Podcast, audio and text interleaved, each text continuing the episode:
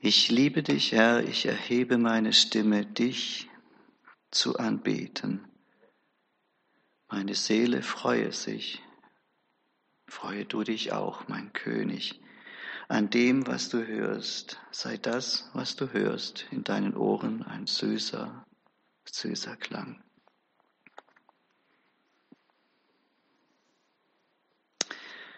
Und im ersten Lied haben wir gehört, oh, wie hoch ist er erhöht. Und dann ist es fast wie ein Themalied für unser neues Thema Hebräerbrief. König, Priester und Prophet. Das sind die großen Themen äh, vom Hebräerbrief. Jesus ist König, Priester und Prophet. Ja, wir beschäftigen uns in den nächsten Wochen mit dem Hebräerbrief ich mache heute eine Einführung. Das ist also jetzt keine richtige Predigt in dem Sinn. Bei der Einführung in ein biblisches Buch, da haben wir die sogenannten Einleitungsfragen. Ja, das ist so typisch Theologendeutsch, Einleitungsfragen. Da geht es um solche Fragen wie, wer schrieb das Buch oder den Brief oder was immer? Beim Hebräerbrief ist man sich nicht sicher. Ist es ein Brief tatsächlich? Vielleicht war es auch eine Rede ursprünglich. Das ist wahrscheinlicher. Wann wurde es geschrieben? An wen ist es gerichtet? Wozu wurde es geschrieben? Wie wurde es geschrieben? Und dann, um was geht es in diesem Buch ganz allgemein? Und diesen Fragen wollen wir jetzt entlang gehen. Das eine Thema ist kürzer, das andere länger. Wer schrieb dieses Buch? Das wissen wir nicht. Im Brief steht nichts, wer das geschrieben hat. Die ersten Christen und auch die Kirchenväter, das sind also die großen Lehrer in den ersten drei Jahrhunderten, die sagten ganz klar, das war Paulus. Allerdings wenn man sich das Griechisch anschaut, in dem der Hebräerbrief geschrieben ist und das der Paulusbriefe, ist es eher unwahrscheinlich. Der Hebräerbrief hat das beste, eleganteste, klassischste Griechisch im ganzen Neuen Testament. Die Paulusbriefe nicht. Paulus hat nicht so Griechisch geschrieben. Das war ja, äh, das war ja kein Muttersprachler, ja. Also deshalb sagen manche, der Paulus hat die Gedanken formuliert, äh, jemand hat mitgehört und dann in sehr gutem Griechisch aufgeschrieben. Oder manche sagen, der Paulus hat den Brief auf Hebräisch oder Aramäisch geschrieben und Lukas hat ihn übersetzt. Lukas schreibt ähnlich gutes Griechisch.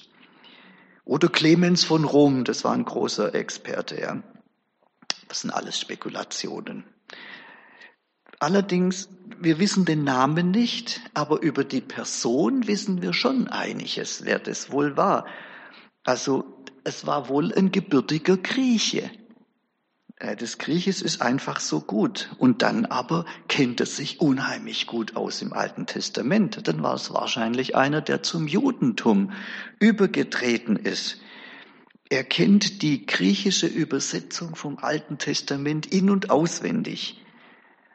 Äh, kein Buch im Neuen Testament zitiert das Alte Testament so oft wie der Hebräerbrief. Und kein, kein Text im Neuen Testament macht so viele Anspielungen auf das Alte Testament. Also da ist ein Kenner am Werk.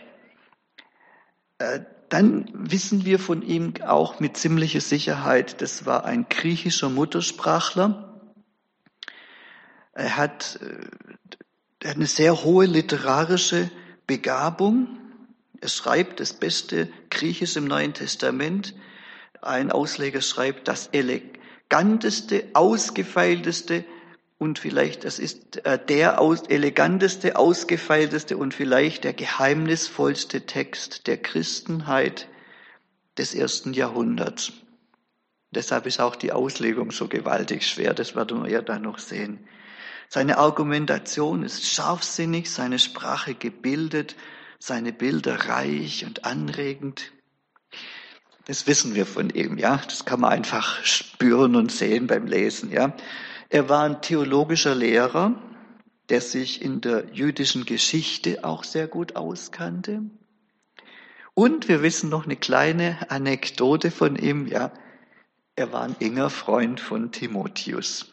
Das, da schreibt er am Schluss vom Brief, schreibt er ein paar Zeilen über Timotheus, ja. Da merkt man, dies waren gute Freunde. Das weist einiges auf Paulus hin, aber wir wissen es eben nicht. Dann äh, auch eine wichtige Frage, wann wurde der Brief geschrieben? Jetzt haben die Schreiber damals nicht die Angewohnheit gehabt, äh, ein Datum zu schreiben. Gab es auch noch gar nicht.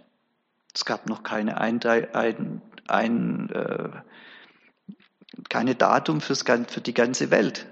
Jedes Land hatte seine eigenen Daten.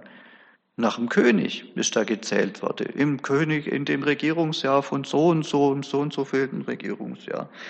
Also wir, wir haben keine Aussagen im Text, aber wir haben ein paar Hinweise. Äh, das, der erste Hinweis ist, es muss nach 50 geschrieben sein. Da heißt es in Kapitel 13, Vers 23, wisst, dass unser Bruder Timotheus wieder frei ist. Mit ihm will ich euch, wenn er bald kommt, besuchen. Wir wissen, dass Timotheus im Jahr 50 Christ wurde. Also ist es nach 50 geschrieben worden. Es ist deutlich nach 50 geschrieben worden, aber das ist der erste Eckwert. Das zweite, was wir wissen tatsächlich, ist, dass der Brief vor 70 geschrieben worden ist. Warum? Im Jahr 70 haben die Römer den Tempeldienst in Jerusalem zerstört und abgeschafft. Das ist Ende vom Tempeldienst. Der Hebräerbrief schreibt aber in der Gegenwartsform vom Tempeldienst, von den Priestern im Tempel in Jerusalem, in der Gegenwartsform, also muss es vor 70 gewesen sein. Und jetzt können wir es noch ein bisschen genauer eingrenzen. Da gibt es eine geheimnisvolle Stelle, Kapitel 12, Vers 26, da ist von der Erschütterung des Landes die Rede, nämlich eine Revolution. Jetzt wissen wir, 66 bis 68 kam der große jüdische Aufstand. Bei der Abfassung wahrscheinlich noch nicht ganz ausgebrochen, aber die Vorbeben von dieser Revolution hat man schon gespürt. Und das weist hin zwischen 64 und 66. Da hat man schon gemerkt, jetzt kommt dann der große Aufstand. Also man kann es ziemlich genau äh, benennen zwischen 64 und 66. Äh, damit ist natürlich der Hebräerbrief mittendrin ein urchristliches Dokument. Das ist gar keine Frage. Der wurde zwar sehr spät in den christlichen Kanon aufgenommen. Also die Leute, die bestimmt haben, das gehört in die Bibel und das nicht, haben beim Hebräerbrief etwas gezögert. Ja. Aber er ist, ein, er ist ein christliches Dokument aus der Mitte der ersten Christenheit heraus. Jetzt kommen wir zu einer Frage, die beschäftigt uns ein bisschen länger. An wen wurde er denn geschrieben? Auch das wissen wir nicht die Überschrift an die Hebräer, die wurde erst im dritten Jahrhundert dazu gemacht. Die steht nicht im Text. Kann man schauen.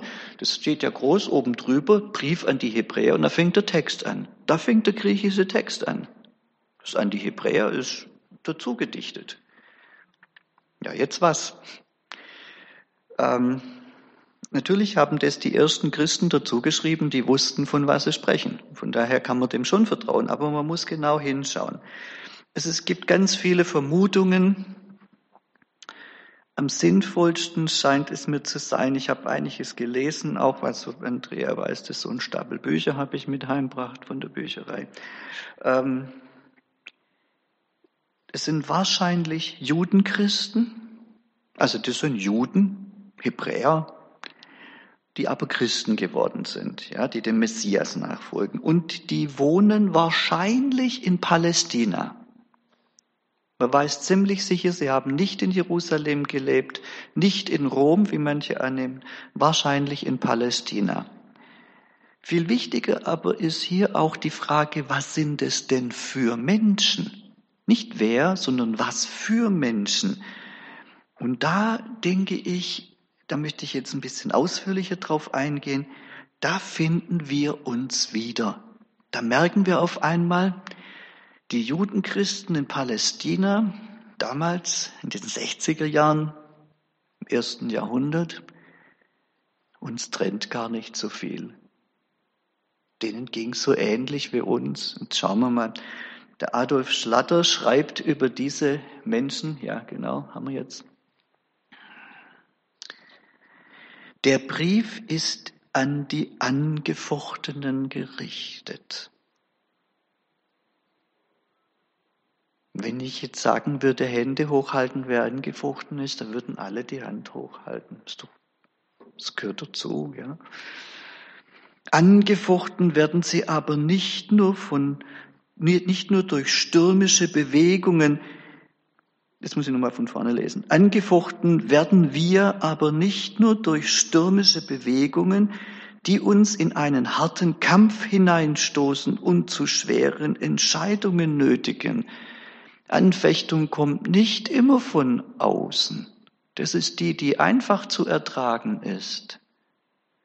Die gefährlichste und schlimmste Art der Anfechtung ist vielmehr die schleichende Schwächung des inneren Lebens. Die merkt man nämlich nicht. Um das geht's.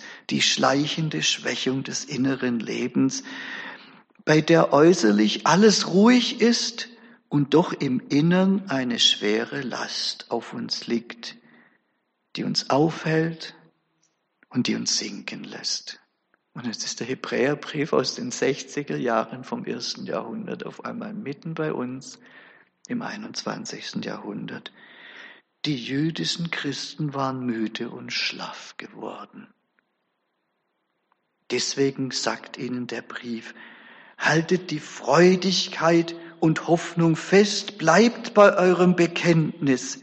Ihr habt Geduld nötig, lauft in den Kampf, der euch verordnet ist stärkt die wankenden Knie. Das sind alles Zitate aus dem Hebräerbrief. Ich bin dankbar, dass ihr euch den Brief gewünscht habt, denn der passt so gut in unsere Zeit. Der Anstoß, den jene jüdischen Christen erschütterte, entstand aus dem Zwiespalt zwischen dem Ausgang Jesu und der Erwartung, mit der die Judenschaft auf den Verheißenen sah, nochmal auf Deutsch. Was ist für die Leute so schwer? Da war auf der einen Seite die Erwartung im Judentum, der Messias, der König, Römerherrschaft zu Ende, ein zweites Makkabäerreich kommt, ja. Wir sind wieder Könige im eigenen Land. Und wie ist bei Jesus ausgegangen? Am Kreuz ja, deine Auferstehung, aber weg ist er. Ja. Die Römer sind immer noch da. Das, ist, das muss man erst mal verkraften. Wenn es so ganz anders ausgeht, als wir es uns ausmalen und auch von unserem christlichen Glauben uns ausdenken, sagen wir es mal ganz konkret, gell, wenn man halt nicht gesund wird. Das ist eine schwere Last was das Kreuz und die Himmelfahrt Jesu geschaffen hatte, widersprach ihren Gedanken und Wünschen gänzlich. Und das machte ihnen den Glauben an Jesus schwer. Und jetzt kommt noch was anderes dazu, nämlich dazu kam die innere Stärke und der ruhmreiche Vorzug der Judenschaft. Boah, die haben einen Tempel und wir haben nix. Die haben nicht einmal eine Kapelle gehabt. Die haben sich in die Häuser hin und her getroffen. Die waren verfolgt. Und die Juden hatten den Tempel mit Gold und Geld und das ist eine Anfechtung. Das hat mich in Japan furchtbar geschlaucht, wie die, die, die buddhistischen Tempel mit, mit Gold ausgeschlagen sind und werden kein Geld, um ein kleines Gemeindehäuschen zu bauen. Hat mich furchtbar geschlaucht.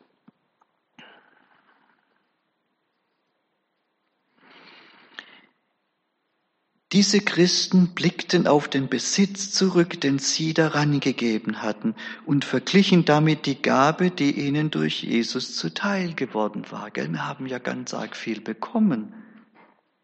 Aber hast du was in der Hand von deinem Himmel? Ja, das ist ein ewiges Erbe. Arm sind sie geworden. Jetzt sind sie ja wirklich arm. Ah, das ist eine Anfechtung. Es wollte ihnen scheinen, ihr Gewinn sei klein, lange nicht, was sie erwarten, erwartet hatten. Die hatten das Sichtbare aufgegeben für das Unsichtbare. Und jetzt haben sie nichts mehr in der Hand. Die haben das Reich jetzt hier, Freiheit von den Römern und Herrlichkeit für Israel haben sie aufgegeben. Mit Jesus am Kreuz ist das Thema abgeschlossen, ja? Für ein unsichtbares Reich im Himmel. Ja, die waren reich beschenkt durch den Heiligen Geist. Aber das war ein innerer Reichtum, da kann ich nichts dafür kaufen. Und dann noch die Verfolgung von den Juden und die Häme von den Juden.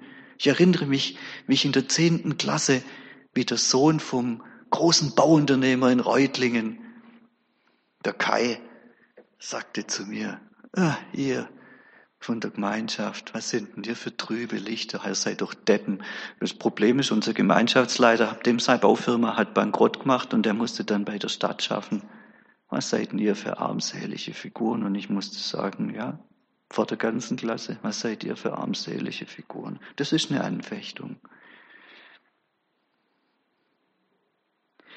Wie sehr finden wir uns wieder in diesen seelsorgerlichen Worten, angefochten, müde, schlaff, enttäuscht.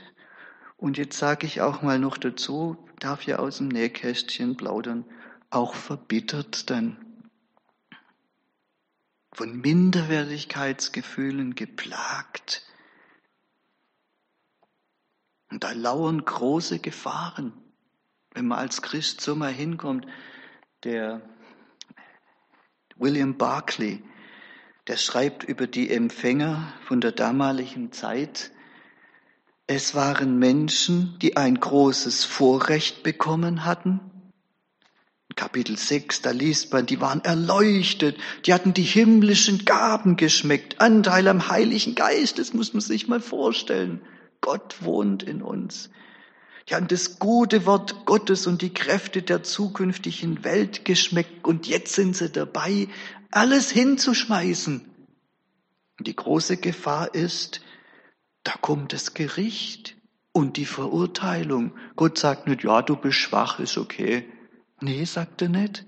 Das ist eine Riesengefahr. Wer so groß mal ein Geschenk bekommen hat und dann wegwirft, auf den wartet ein schweres Gericht, wer die Gnade vernachlässigt. So heißt's, wie sollen wir entrinnen, wenn wir ein so großes Heil nicht achten, das seinen Anfang nahm mit der Predigt des Herrn und das bei uns bekräftigt wurde durch die, die es gehört haben. Jetzt denkt vielleicht der ein oder andere wehmütig zurück an Anfang von seinem Glauben. Hey, das war was. Mensch, die Freude, und wo sind wir heute? Und so viele werfen es weg. Und das ist eine große Gefahr, sagt Barclay. Dann waren es Menschen, die in großer Gefahr waren, an ihrem Ziel vorbei zu schlittern. Das Ziel, nämlich dass Gott sagt, ihr geht einmal ein in die große Ruhe, das ist ein wichtiges Thema im Hebräerbrief. Kapitel 2 und Kapitel 4. Und wenn man da dran vorbeischlittert, die sind in der Gefahr abzufallen, abtrünnig zu werden. Und da sagt der Schreiber vom Hebräerbrief, Mensch, das würde ja Jesus nochmal ans Kreuz bringen. Es geht doch nicht. Na, passt mal auf. Also wer schon mal dabei war und dann wieder weggeht, das ist gefährlich, ja, heißt es auf Deutsch. Und dann ganz interessant in diesem Zusammenhang, sie sind in der Gefahr, die Versammlungen zu versäumen und so die christliche Gemeinschaft der Liebe und Ermunterung zu vernachlässigen. Christliche Gemeinschaft ist nicht nur das, was wir kriegen, sondern auch das, was wir geben den anderen. Und das wird vernachlässigt, wenn der Glaube schwach wird. Und dadurch, sagt der Schreiber vom Hebräerbrief, verachten sie den Sohn Gottes, Jesus. Durch das alles. Das ist eine große Gefahr, wenn man den mit Füßen tritt. Und das erzürnt den Geist der Gnade, heißt es dann, ich zitiere äh, das Kapitel 10, Vers 29. Eine wie viel härtere Strafe meint ihr, wird der verdienen, der den Sohn Gottes mit Füßen tritt und das Blut des Bundes für unrein hält, durch das er doch geheiligt wurde und den Geist der Gnade schmäht. Und dann schreibt Barclay sehr bewegend, und ich kann hier kein richtendes, richtende Einstellung finden. Das ist einfach bloß bewegend und seelsorgerlich. Wenn wir den Empfängerkreis vom Hebräerbrief anschauen, dann äh, sehen wir Folgendes. Es ist das Bild einer enttäuschten und entmutigten Gruppe, die kein Herz und keinen Eifer mehr für Gottes Sache besitzt. Eine Gruppe, die teilnahmslos ist und sich nicht zu einer Leistung aufschwingen kann. Eine Gruppe, die zurückschaut, anstatt dem Wind die Stirn zu bieten. Sie leben im Dämmerlicht und nicht in der Morgenröte des Glaubens. Und dann nennt Barclay einige Dinge, die wir ganz nötig festhalten müssen. Was müssen wir tun? Wir haben es bitte nötig, die Zuversicht, das Rühmen der Hoffnung bis ans Ende, bis ans Ende festzuhalten, am christlichen Bekenntnis festhalten. Wir müssen aufhören, uns hin und her reißen zu lassen und Glauben wieder fest in den Griff bekommen. Wir dürfen nicht Nachlässigkeit, nachlässig werden. Wir müssen die Nachlässigkeit überwinden.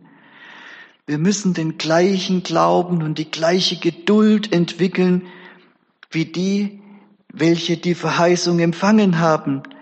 So schreibt er in äh, Kapitel 6, wir wünschen aber, dass jeder von euch denselben Eifer beweise, die Hoffnung festzuhalten bis ans Ende, damit ihr nicht träge werdet sondern Nachfolger derer, die durch Glauben und Geduld die Verheißung ererben.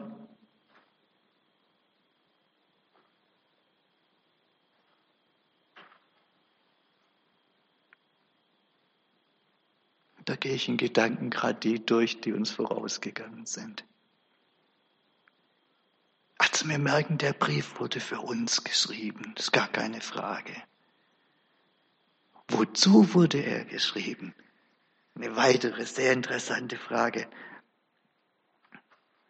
Wir haben bei Schlatter gehört, er ist geschrieben worden, um die Briefempfänger zu ermahnen und zu ermutigen. Er schreibt, in dieser Mahnung schlägt das Herz des Briefes, diese Ermahnung hat ihm seine Gestalt gegeben. Aber jetzt kommt noch ein anderes Ziel dazu und das ist sehr interessant. Er schreibt, in diesem Brief geht es ausschließlich um die Herrlichkeit Jesu. Deshalb die Lieder, die wir heute singen. Gleich in seinem ersten Wort hält er uns vor, wie groß Jesus ist, damit wir Gott danken, dass wir ihn kennen. Das ist der Lobpreis, um den geht's. Gott danken für Jesus. Das ist das erste Gebet morgens. Lieber Vater im Himmel, danke für Jesus, ja? Aber wie gehören die zwei zusammen? Ermahnung und Lobpreis. Das sehen wir in der nächsten Fragestellung. Die nächste Fragestellung heißt, wie wurde der Brief denn geschrieben? Wenn wir das Wort Ermahnung hören, gell, ganz ehrlich, da denken wir an Zeigefinger. Und das ist, das wollen wir heute nicht mehr. Da sagt man Moralin. Es hat einen negativen Klang. Ermahnung hat einen negativen Klang. Und wir denken dabei vor allem an Druck. Ja, ihr müsst mehr glauben, ihr müsst mehr machen. Strengt euch mal an, ihr faulen Christen. Ja, das ist der Druck. Macht der Hebräerbrief nicht. Der Hebräerbrief macht keinen Druck. Das ist das Letzte, was Schwache und Entmutigte und Angefochtene und ich sage es noch dazu, kranke Christen brauchen, dass man ihnen Druck macht. Aber wenn du richtig glauben tätst, dann würdest du doch gesund werden. Blödsinn. Die brauchen gerade keinen Druck. Der Schreiber vom Hebräerbrief geht einen anderen Weg. Er macht Jesus groß. Und damit die Freude an Jesus. Und durch die Freude kommt Kraft. Ist ein Satz, den dürfen wir in Deutschland nicht so laut sagen, aber stimmen tut er halt. Durch Freude kommt Kraft, nicht durch Druck kommt Kraft. Die Freude, die Kraft, die motivieren zum Durchhalten, ist viel besser als Druck. Ein großer Theologe äh, der Nachkriegszeit bringt es auf den Punkt. Westermann heißt er.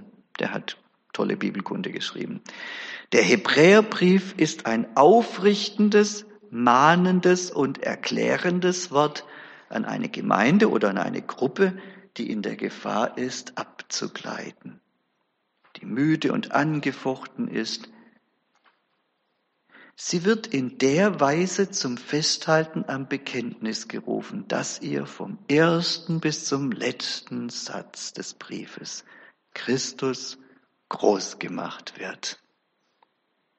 Um das geht im Hebräerbrief. Im Hebräerbrief, äh, der ist vor allem deshalb so schwer auszulegen, weil ganz schwierige theologische Themen angesprochen werden. Also das, das, das Thema Engel, da ist das Thema, kann ein Christ vom Glauben abfallen.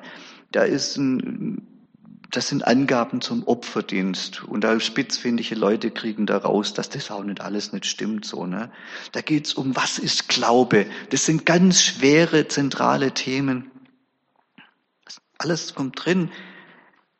Aber der Hebräerbrief ist uns nicht geschrieben für theologische Spitzfindigkeiten. Das ist ganz wichtig.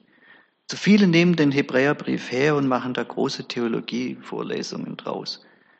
Nein, er ist geschrieben, uns zu zeigen, wie groß Jesus ist, wie wunderbar, uns Freude zu geben und damit Kraft zum Durchhalten. Das ist eine seelsorgerliche Zielsetzung. Der Schlatter, der hat ja so tolle Sprüche auch gehabt. Ja, der hat es richtig frech schon fast auf den Punkt gebracht. Der Hebräerbrief verherrlicht Jesus und macht ihn in seiner Größe deutlich, nicht um müßigen Köpfen zu gefallen, die nur in ihren Gedanken mit ihm spielen. Klammer, Theologen. Sondern um Ermattete zu erquicken, um Schwankende aufzurichten und in ihrer Überzeugung zu stärken und im Gehorsam gegen Jesus festzumachen. Das ist die Absicht vom Hebräerbrief. Jetzt kommen wir noch kurz zu dem Thema, was wurde da behandelt. Also da gehe ich heute natürlich nicht drauf ein, weil das wird jetzt ein Thema der nächsten Wochen, aber ich habe ein paar Sachen zusammengestellt, weil ich euch Freude machen möchte auf die kommenden Predigten. Ja, ganz leicht zu merken, fünf, sieben und zehn. Ja, fünf, sieben, zehn. Nämlich fünf Gefahren. Es geht um die Gefahr, das Heil zu missachten. Es geht um die Gefahr der Verhärtung der Herzen. Es geht um die Gefahr des Rückfalls. Es geht um die Gefahr des bewussten Sündigens und die Gefahr, die Heiligung zu vernachlässigen. Betrifft euch? Mich schon. Also jetzt kommt es mit den sieben Sachen. Sieben bessere Dinge. Das war das Problem. Die Juden haben gesehen, also Juden, Christen haben gesehen, die Juden haben alles besser, die haben Tempel, die haben Opfertiere, Die haben Priester und mir.